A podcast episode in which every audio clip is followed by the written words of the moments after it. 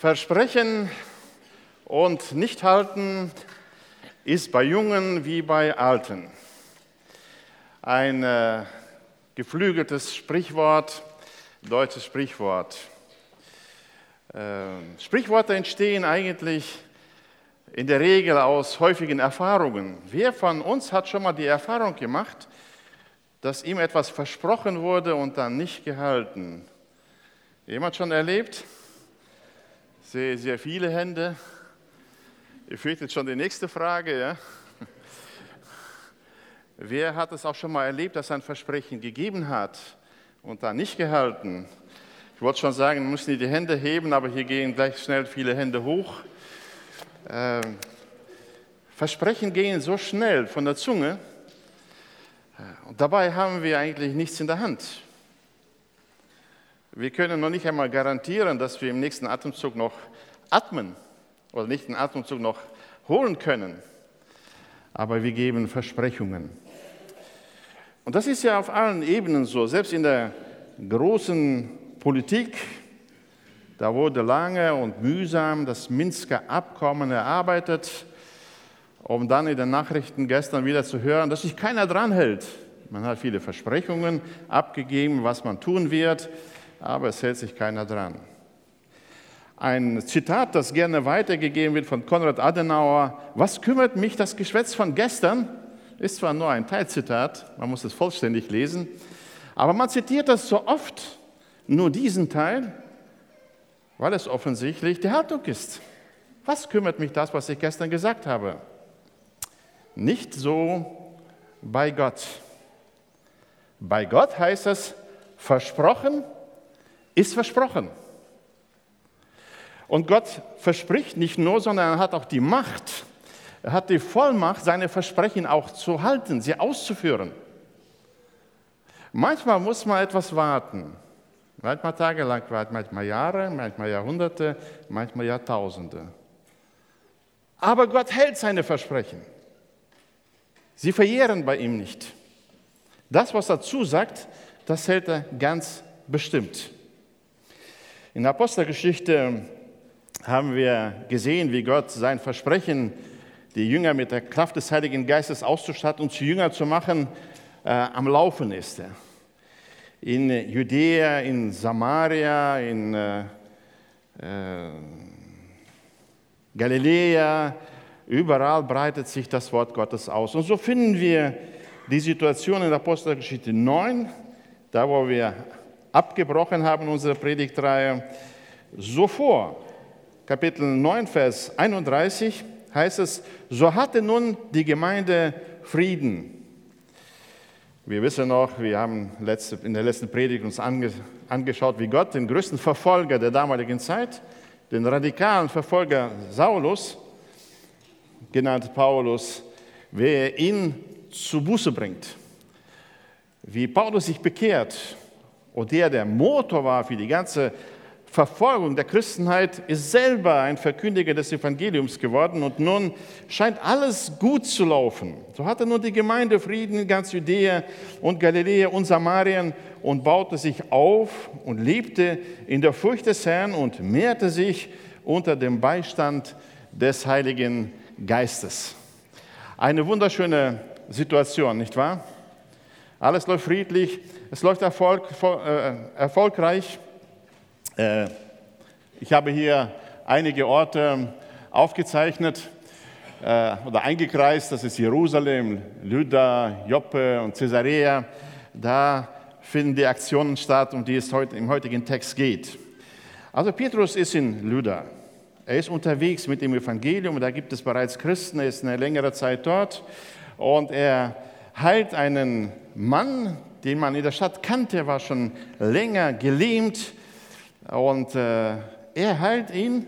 Und dann heißt es, die Leute sahen ihn, also von Lüder und von der ganzen Ebene Saron.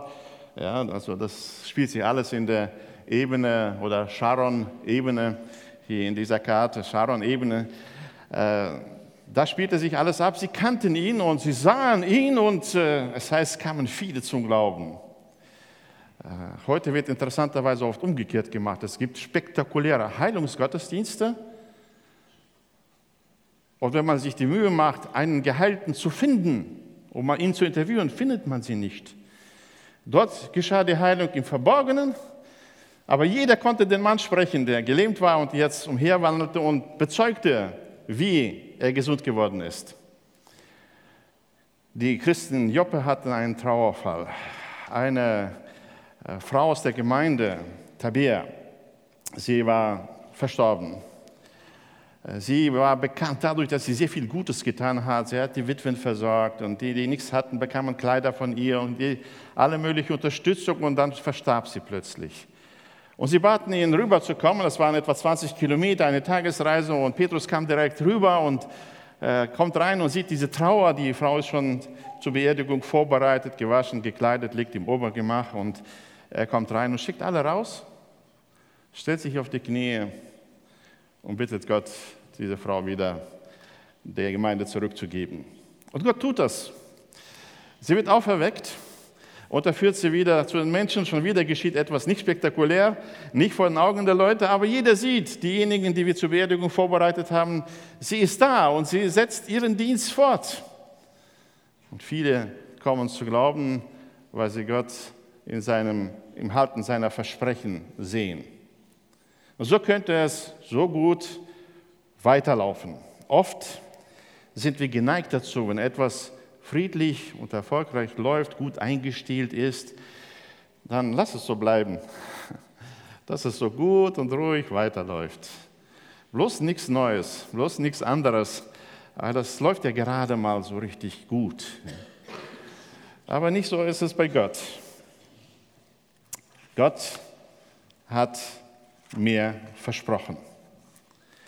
Deswegen bleibt er nicht dabei, dass sie in äh, Judäa, in Samaria, in äh, Galiläa, sehen wir ganz oben, ja, dass sie dort das Evangelium ausbreiten. Er hat gesagt, aber ihr werdet die Kraft des Heiligen Geistes empfangen, der auf euch kommen wird, und werdet meine Zeugen sein in Jerusalem und in ganz Judäa und Samaria und bis an das Ende der Erde. Das war sein Vorhaben. Und so weit waren sie noch lange nicht. Das Ende der Erde war noch nicht in Sicht. Und deswegen muss Gott etwas tun. Gott hat ein uraltes Versprechen, das er noch einzulösen hat. Er hat Abraham versprochen, in 1. Mose 12, Vers 3, also ganz am Anfang der Menschheitsgeschichte, hatte Abraham zugesagt, in dir sollen gesegnet werden alle Geschlechter auf Erden. Ja, er hat aus ihm ein Volk gemacht, und innerhalb dieses Volkes hat er sein Heil vorbereitet und hat den Messias in diese Welt geschickt. Aber er hat damals schon gesagt, dass das der Segen für alle Völker sein soll. Bis jetzt hat Petrus nur Juden, Proselyten getauft, Menschen, die zum Judentum gehören, Samariter, die ein Mischvolk waren, also Juden und Heiden, Mischvolk, aber noch nicht wirklich die Heiden.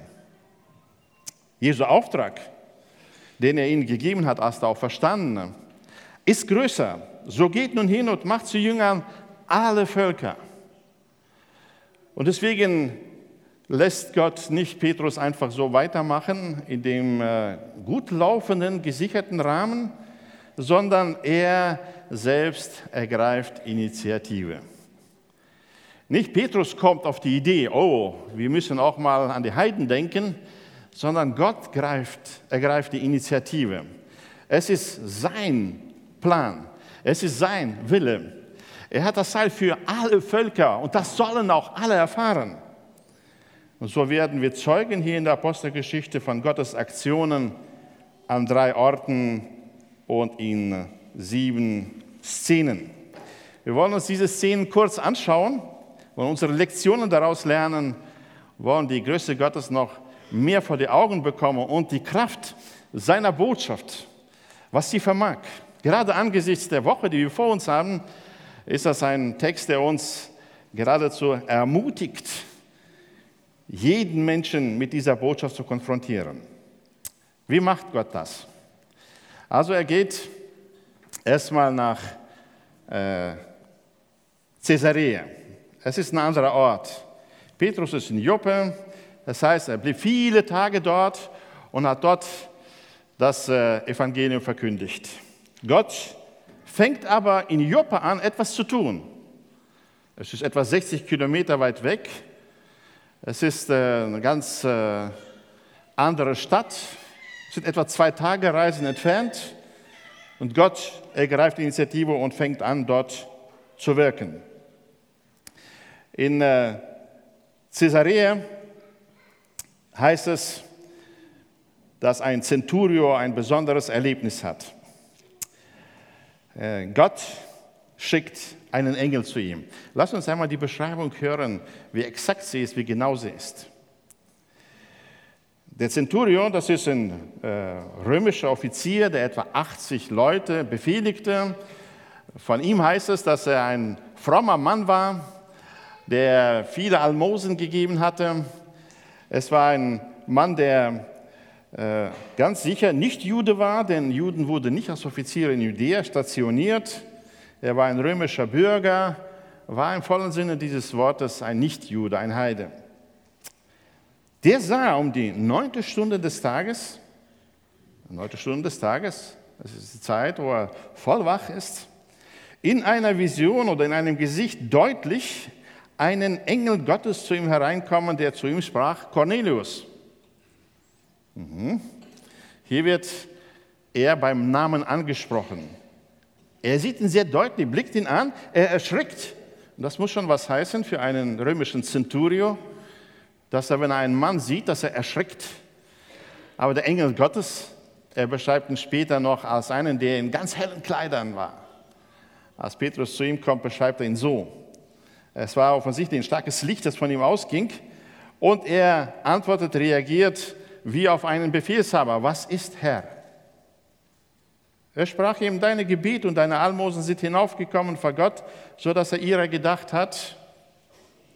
Und nun, Jetzt kriegt er Befehle. Der Offizier bekommt Befehle. Und nun sende Männer nach Joppe und lass Simon holen mit dem Beinamen Petrus. Dieser ist zu Gast bei einem Gerber Simon. Achten wir mal auf die Angaben. Die Leute müssen ja finden. Und er sagt, es ist Simon. Er hat einen Beinamen, Petrus. Beide Namen kriegt er gesagt. Er ist beim Gerber, so Beruf wird genannt, Simon und dessen Haus am Meer liegt, der wird dir sagen, was du tun sollst. Eine ganz interessante Anweisung. Was macht ein Centurio mit so einem Befehl? Er ist gewohnt, Befehle werden ausgeführt, und zwar sofort. Was macht er? Er holt zwei seiner Haussklaven, und im Text vorher heißt es, dass sein ganzes Haus auch den äh, Gott Israels verehrte. Also waren sie alle, sein ganzes Haus bedeutete nicht nur seine Familie, sondern auch seine Hausknechte, Haussklaven und die Soldaten, die an seinem Haus waren. Und so holt er zwei Sklaven und einen Soldaten und gibt ihnen diese Information und schickt sie sofort los. Holt mir Simon mit dem Beinamen Petrus aus Joppe, damit er mir sagt, was ich tun soll. Denn das hat der Engel ihm gesagt. Gott hat hier die Initiative. Was geschieht in äh, Joppe? In äh, Joppe macht Gott eine andere Szene auf. Petrus ist in seinem ganz normalen Ablauf. Auch hier äh, sind konkrete Angaben, dass Petrus mitten am Tag hinaufgeht, um zu beten. Also auf Dachterrasse vermutlich auf das Haus oben, um zu beten. Er kriegt Hunger, ist ja mitten am Tag. Und während das Essen zubereitet wird, unten in der Küche, und äh, er so langsam nicht nur den Hunger hat, sondern auch die Gerüche aus der Küche aufsteigen, er ist ja direkt über dem Haus, äh, gerät er in Verzückung, heißt es hier. Und er sieht eine Vision die lese ich. Und er sah den Himmel geöffnet und ein Gefäß zu ihm herabkommen wie ein großes leinenes Tuch, das an vier Enden gebunden war und auf die Erde niedergelassen wurde. Darin waren alle die vierfüßigen Tiere der Erde und die Raubtiere und die kriechenden Tiere und die Vögel des Himmels. Er sieht eine interessante Erscheinung.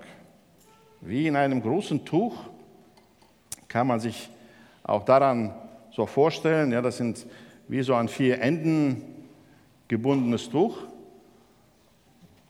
Riesending, das aus dem Himmel kommt. Und später berichtet er in Jerusalem, dass er da hineingeschaut hat und sieht da drin alle möglichen Tiere, alle Tiere der Erde. Das heißt reine, unreine Tiere. Denn äh, für Israel waren die Speisegebote sehr wesentlich, sehr wichtig. Und da waren die Tiere eingeteilt in heilige Tiere. Heilige, die im Tempel geweiht sind, die sind immer rein. Dann gab es aber Tiere, die nicht im Tempel geweiht waren, die teilten sich auf in reine und unreine.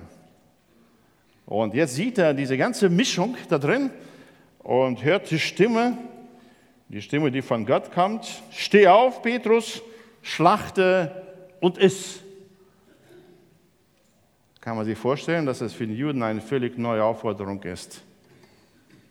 Er begreift, dass es der Herr ist, der ihm diese Vision gibt, aber er weigert sich.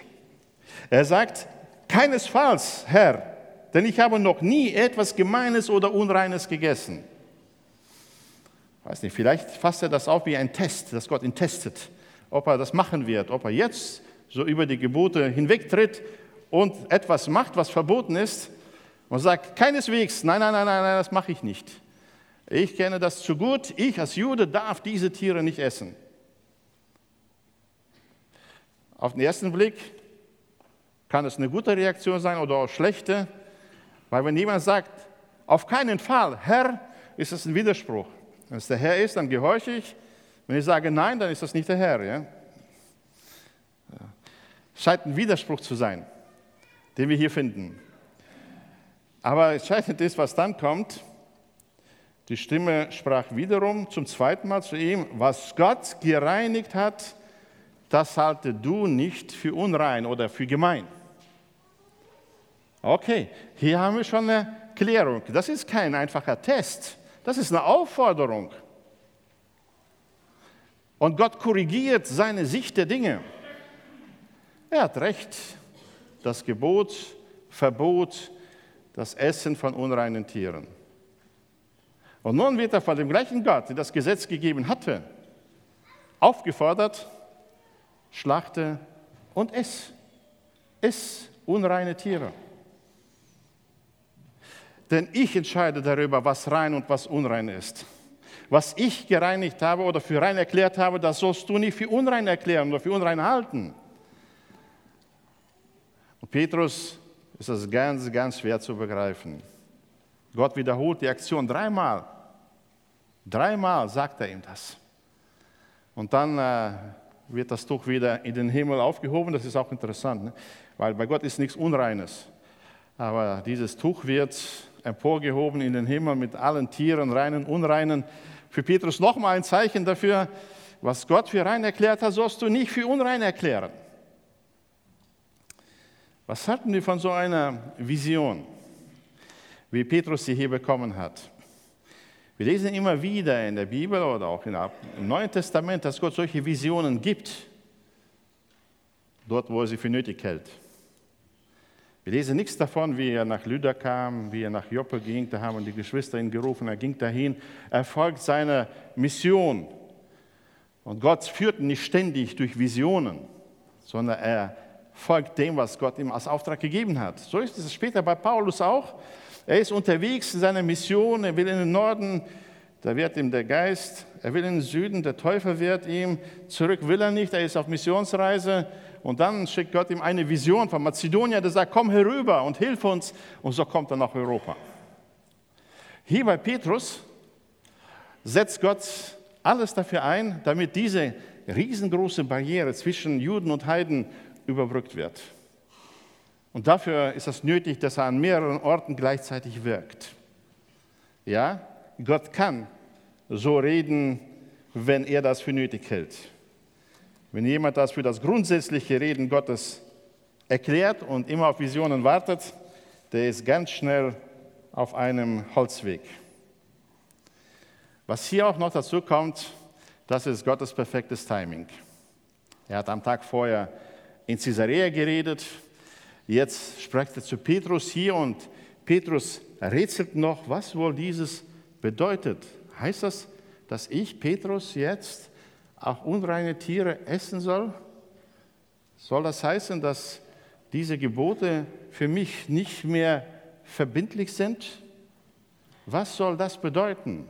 Er hört zwar in seinen Gedanken, dass da irgendwie Leute am Tor sind und die danach fragen, ob ein gewisser Simon mit dem Namen Petrus hier wohnt. Und während, so heißt es hier im nächsten Text, Vers 19 und 20, während nun Petrus über das Gesicht nachdachte, sprach der Geist zu ihm, siehe, drei Männer suchen dich. Darum steh auf, steige hinab und ziehe ohne Bedenken mit ihnen, denn ich habe sie gesandt. Aha, jetzt wird es etwas deutlicher, was dieses Gesicht bedeuten sollte. Es gibt einen konkreten Auftrag für ihn. Er soll mit drei Männern mitgehen und zwar ohne Bedenken. Weil es gab jede Menge Gründe, das nicht zu tun. Nicht mit ihnen mitzugehen. Weil diese drei Männer, die kamen von einem Heiden, sie waren Heiden und sie wollten ihn zu einer Gemeinschaft mit Heiden einladen. Das war ein Unding. Petrus äh, reagiert äh, gut auf sie, er nimmt sie auf, er bewertet sie als Gäste, behandelt sie als Gäste. Und weil es schon am Nachmittag war, blieben sie dort über Nacht und zogen erst am nächsten Morgen wieder zurück. Das dauerte wieder zwei Tage, die sie brauchten, um äh, nach äh, nach Caesarea zu gehen, nach Caesarea zu gelangen.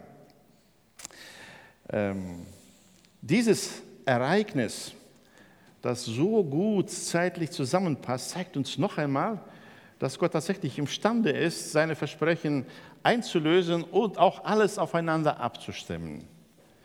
Bei Gott gibt es keine Zufälle, das ist nichts dem Zufall überlassen. Es sind alles von ihm geschaffene Gelegenheiten. Das erkennen wir hier an dieser Stelle. Apostel Paulus schreibt später in Epheser 2, Vers 10, dass es Gottes Grundsatz ist. Er sagt hier, denn wir sind seine Schöpfung, erschaffen in Christus Jesus zu guten Werken, die Gott zuvor bereitet hat, damit wir in ihnen wandeln sollen. Also es geht, wenn wir Jesus nachfolgen, nicht darum, dass wir Gelegenheiten schaffen, dass wir alles dafür einrichten, um das Evangelium weiterzugeben, sondern äh, Gott kümmert sich darum. Petrus hat keine Vorbereitungen treffen müssen, um nach Caesarea zu gehen, um den Cornelius zu besuchen. Gott hat sich darum gekümmert. Und das war jetzt die Gelegenheit für ihn, den Auftrag Gottes zu verwirklichen, die Absicht Gottes zu tun. Und so ist auch unser Leben, sind lauter Gelegenheiten, gute Werke zu tun, die Termine Gottes wahrzunehmen und sie zu nutzen im Gehorsam seinem Auftrag gegenüber. Das ist es, wozu wir geschaffen sind. Also niemand von uns kann sich beklagen, er hat keine Gelegenheiten, Gutes zu tun. Ganz sicher gibt es mehr als genug dieser Gelegenheiten. Wir müssen nur die Augen auftun und Gott fragen, was er vorhat. Was will er mit dieser Situation? Was will er mit dieser Begegnung? Und dabei geht es nicht nur um die Begegnungen mit Menschen, die mir sympathisch sind, mit denen ich sofort kann.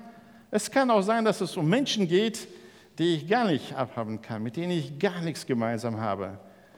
Äh, ich nie darüber nachgedacht habe, mit diesem Menschen oder mit dieser Art von Menschen irgendwas zu tun zu haben. Aber Gott bereitet Gelegenheiten vor. Und welche Gelegenheit auch immer ich reinkomme, ich weiß, ich komme als Zeuge Jesu da hinein. Ich weiß, ich komme da hinein, weil Jesus eine Absicht mit diesem Menschen hat. Er will ihn retten. Er will ihn erlösen. Und deswegen stellt er mich in die Gegenwart dieses Menschen. Du bist nicht zufällig in deiner Klasse, nicht zufällig an deinem Arbeitsplatz, nicht zufällig in deiner Nachbarschaft, du bist nicht zufällig in dem Wagen, in der Straßenbahn oder in der Eisenbahn, nicht im, zufällig in dem Abteil, wo du bist. Nein, es sind Gottes Gelegenheiten. Und das zu sehen, das zu erkennen, macht das Leben reich. Das ist es, was Petrus wahrscheinlich so nicht ohne weiteres gesehen hätte. Und Gott gibt ihm eine ganz klare Lektion, eine Anweisung, geh du mit ihnen mit. Also, was macht er? Er macht sich am nächsten Morgen auf, er und sechs weitere Männer mit ihm. Das ist auch ein interessantes Detail, dass noch sechs Judenchristen mit ihm mitgehen, die später so die aus der Beschneidung genannt werden. Das heißt, waren echte Juden, die im Judentum groß geworden sind, gläubig geworden sind. Und wahrscheinlich waren sie mit Petrus zusammen so als ein Team unterwegs, also ein Evangelisationsteam unterwegs. Und so gingen sie auch von Joppe nach Caesarea und äh, kommen zu Cornelius, der sie holen ließ. So bringt Gott einen Juden in das Haus eines Nichtjuden. Etwas ganz Ungewöhnliches. Als er zu ihm reinkam, kurz beschrieben, wie der Zenturier auf die Knie fällt vor ihm und ihn anbetet. Denn das ist jemand, der der Engel Gottes holen ließ. Das ist in den Augen des Zenturiers äh, jemand Heiliges. Aber Petrus greift sofort ein und sagt, nein, nein, bitte nicht. Ich bin ein Mensch wie du. Ja, ich bin nicht Gott, ich bin nicht ein Engel Gottes, ich bin ein Mensch wie du. Denn ich habe dir etwas anderes zu sagen. Er erklärt ihnen auch, was es für ihn bedeutet hat, zu ihnen zu kommen. Vers 28 und weiter. Und er sprach zu ihnen, ihr wisst, dass es einem jüdischen Mann nicht erlaubt ist, mit einem Angehörigen eines anderen Volkes zu verkehren oder sich ihm zu nahen. Doch mir hat Gott gezeigt, dass ich keinen Menschen gemein oder unrein nennen soll. Hier merken wir, Petrus hat die Lektion verstanden. Und er hat sie angewandt. Er hat verstanden, was Gott ihm durch die Vision sagen wollte. Nenne du niemanden für unrein und für gemein, den ich für rein erklärt habe.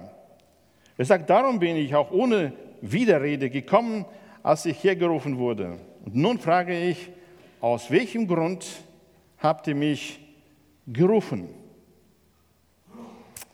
Petrus hört nun noch einmal die Geschichte, die ihm schon die Boten erzählt hatten. Es ist interessant, dass diese Visionen dreimal in diesem Text erzählen. Die Vision von Cornelius, die Vision von Petrus wird äh, dreimal in diesem Text erzählt. Dreimal wird deutlich, Gott selbst, Gott selbst hat hier die Initiative, er handelt. Das sind seine Handlungen. Warum habt ihr mich hergeholt? Cornelius sagt, ja, der Engel hat gesagt, du sagst uns, was wir tun sollen. Ja. Du bist Du weißt, was du uns sagen sollst. Und Petrus weiß Bescheid. Er muss das tun, was er immer und überall tut. Er muss das tun, was er ist. Er ist ein Zeuge Jesu, also fängt er an, von Jesus zu reden und verkündigt Gottes Heil für Nichtjuden. Da tat Petrus den Mund auf und sprach, was ich vom Hörensagen wusste, nun erfahre ich in Wahrheit, dass Gott die Person nicht ansieht. Nun erfahre ich in Wahrheit, dass Christus das Heil für alle Menschen bringt, ohne Ansehen der Person, unabhängig von seiner Herkunft, Nationalität, Religiosität, welche Parameter wir auch immer anlegen wollen. Ist er reich, ist er arm, ist er klug, ist er dumm, was immer es ist, ist er gesund, ist er krank, ist er behindert, äh, Gott hat kein Ansehen der Person. Er hat für alle das Heil gebracht. Und wir sind Zeugen alles dessen, was Jesus im Land der Juden und in Jerusalem getan hat. Ihn haben sie getötet, indem sie ihn am Kreuz hängten. Diesen hat Gott auferweckt am dritten Tag und hat ihn offenbar werden lassen. Wir sind Augenzeugen davon. Petrus berichtet die wichtigsten Ereignisse mit Jesus Christus, das, das wichtigste Evangelium, sagt ihnen, wie sie, was Christus getan hat. Das Evangelium in diesem Haus wird zum ersten Mal ganz klar und deutlich gehört. Warum ist Jesus ans Kreuz gegangen? Für meine Sünden. Warum ist er gestorben? Das war meine Strafe, die ich verdient habe. Warum hat er sein Blut vergossen? weil nichts anderes meine Sünden wegwaschen kann. Warum ist er nicht im Tod geblieben? Weil er heilig und gerecht war und Gott ihn auferweckt hat, um unser Heil zu festigen. Das alles ist vor kurzem geschehen, erklärt Petrus. Und er hat uns geboten, dem Volk zu verkündigen und zu bezeugen, dass er der von Gott bestimmte Richter der Lebenden und Toten ist. Richter der Lebenden und Toten in den Ohren eines Centurios, der Soldaten in seinem Haus, klingt das wie ein gerechtes Gericht, das mich verurteilen muss, denn ich bin sündig vor Gott. Diese Erkenntnis, die musste überdeutlich kommen, denn dafür musste jemand sterben, und zwar Jesus Christus am Kreuz, unschuldig. Und wer konnte das besser nachvollziehen als diese Menschen? Was das bedeutet, am Kreuz zu sterben und das für meine Sünden. Aber er fährt fort, von diesem legen alle Propheten Zeugnis ab, dass jeder, der an ihn glaubt, durch seinen Namen Vergebung der Sünden empfängt. Und das ist die Lösung. Während Sie wie gebannt diesem Evangelium zuhören, wer war Jesus? Was hat er getan? Äh, Sie gehen mit ihm mit. Erstmal sind Sie begeistert von dem, was er getan hat, dann betroffen von dem Leid, das er äh, unberechtigt erlitten hat. Dann von der Bedeutung, was er gemacht hat, wofür er das gemacht hat. Und dann von der Auferstehung, was noch nie geschehen war, dass jemand zum ewigen Leben auferstanden war. Und dass das alles geschehen ist, um Vergebung zu geben. Da passierte etwas in diesen Menschen. Später sagt Petrus, sie sind gläubig geworden. Und während sie diesem Wort zuhören, passiert die nächste Aktion Gottes. Gott schenkt den, Heiligen, den Heiden seinen Heiligen Geist. Während Petrus noch diese Worte redete, fiel der Heilige Geist auf alle, die das Wort hörten. Und alle Gläubigen aus der Beschneidung, die mit Petrus gekommen waren, gerieten außer sich vor Staunen, dass die Gabe des Heiligen Geistes auch über die Heiden ausgegossen wurde. Das war eine ganz große Überraschung. Der Heilige Geist ausgegossen über Juden, ja, das konnten sie verstehen. In Jerusalem, ja, die Samariter haben auch den Heiligen Geist bekommen. Ja, das ist, sie haben etwas mit Israel, mit Judentum zu tun. Aber das waschechte Heiden, den Heiligen Geist bekommen. Da gerieten sie außer sich vor Staunen. Ich weiß nicht, wie das aussah. Entweder diese Gesichter oder ein Ja, Jauchzen. Wie das Staunen aussah, kann ich nicht beschreiben. Ja. Wird hier nicht näher beschrieben. Aber sie gerieten außer sich. Sie staunten darüber. Sie sind Zeugen davon, was hier passiert. Das ist heilsgeschichtlich. Leute, sie waren gerade Zeugen davon, dass wir, dass wir Anteil bekommen am Heil. Wer gehört hier nicht zum jüdischen Volk? Darf ich mal sehen? Wer gehört nicht zum jüdischen Volk? Wer ist kein Jude? Sehr viele von uns. Hier ja, geschah das Wunder. Verstehen wir, warum sie sich gewundert haben? Wir haben Anteil an dem Heil Jesu. Und das war so undenkbar für die Juden gewesen. Obwohl ja, die Propheten schon angekündigt haben. Joel hat in Kapitel 3, Vers 1 gesagt, und es wird geschehen, in den letzten Tagen, spricht Gott, da werde ich ausgießen meinen Heiligen Geist auf alles Fleisch. Ja, die letzten Tage werden irgendwann kommen. So haben sie sich wahrscheinlich gedacht. Und jetzt, oh, plötzlich geschieht das. Vor ihren Augen. Das, was Gott versprochen hat, das löste ein. Es ist Jahrtausende alt, das Versprechen, aber hier geschieht das. Die Heiden werden gläubig. Sie bekommen den Heiligen Geist. Und damit macht Gott deutlich, sie gehören zu meinem Volk. Ihr gläubig gewordene Juden, die gläubig gewordenen Heiden sind eine Familie. Das wird ihnen klar in diesem Moment. Wir können das kaum noch nachvollziehen, 2000 Jahre später, was das für eine äh, Überraschung war, wie, wie, diese Bombe eingeschlagen ist bei ihnen. Als sie sahen, dass diese Menge von Leuten und Cornelius hat äh, Verwandte und Freunde und äh, Militärangehörige, alle eingeladen und das Haus war voller Menschen, die das gehört haben und dann hören die Apostel, wie sie in anderen Sprachen, Sprachen, die sie nicht gelernt haben, Gott loben und preisen.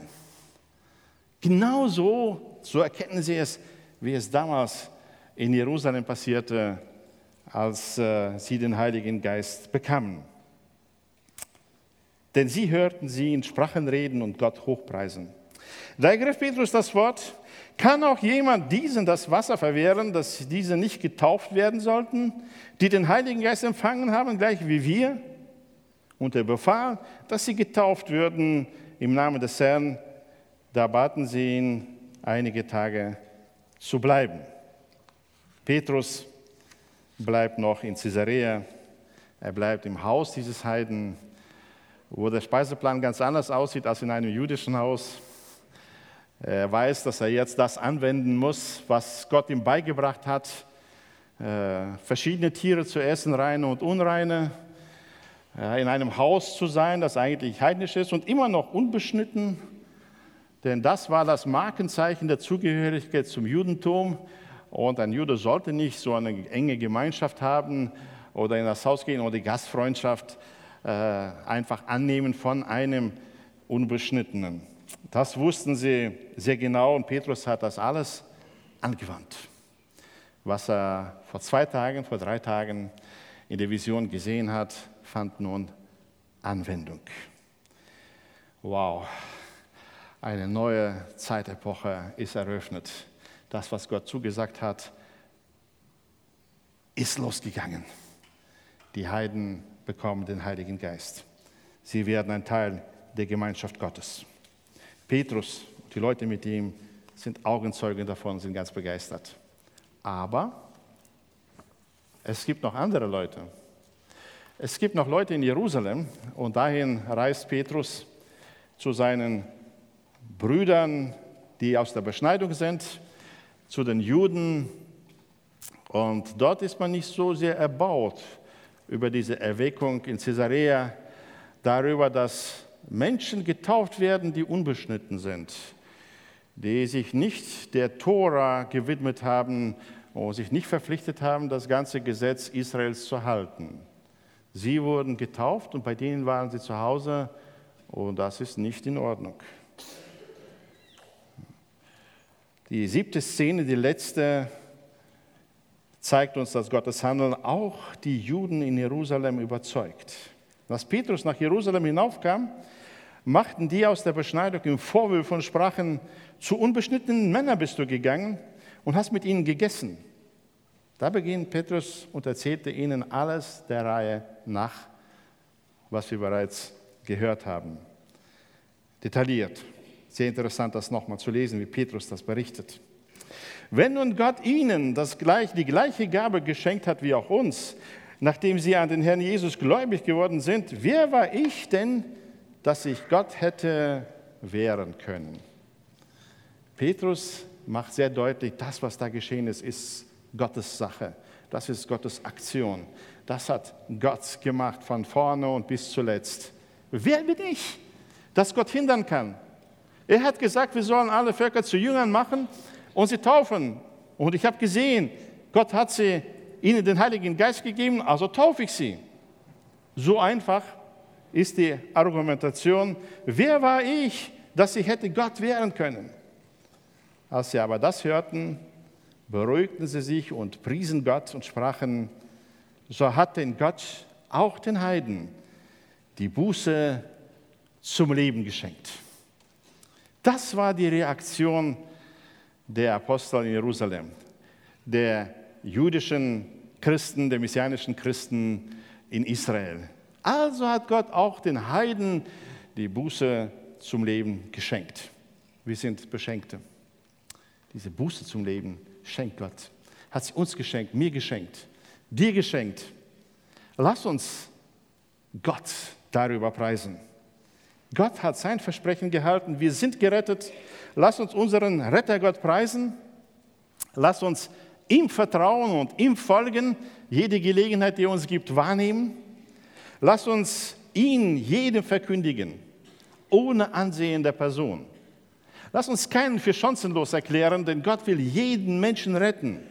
Lass uns ihm danken, dass er uns die Buße schenkt, die zum Leben führt.